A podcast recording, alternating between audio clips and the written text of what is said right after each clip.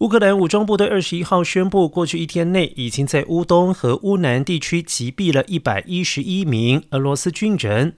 俄罗斯外交部长拉夫罗夫的一番话，则是显示克里姆林宫在迄今五个月战事期间不断扩大战斗目标。拉夫罗夫还说，如果西方国家持续提供美制高机动性多管火箭系统等长程武器给乌克兰，俄罗斯也将会进一步扩大目标。他表示，这意味着地理任务将从现有战线进一步扩大。与此同时，欧盟外交人员在比利时布鲁塞尔开会，同意对俄罗斯寄出新一轮制裁措施，包括禁止进口俄罗斯黄金、冻结俄罗斯联邦储蓄银行的资产。